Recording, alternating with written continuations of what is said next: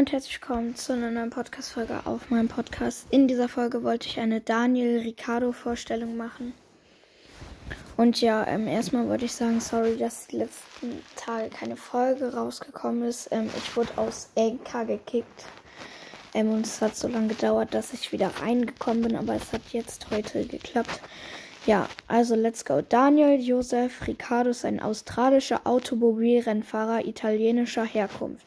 Er wurde 2009 britischer Formel 3 Weltmeister. Er war 2010 und 2011 in der Formel 1 Renault 3.5 aktiv und erreichte dort 2010 den zweiten Gesamtrang.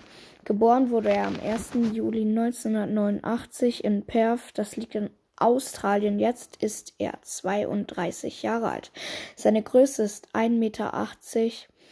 Sein Gehalt ist 17 Millionen US-Dollar.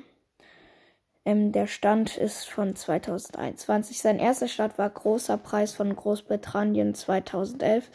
Sein aktuelles Team ist McLaren Racing. Ja, seine Eltern sind Joe Ricardo und Grace Ricardo. Seine Geschwister oder sein, seine Schwester ist Michelle Ricardo.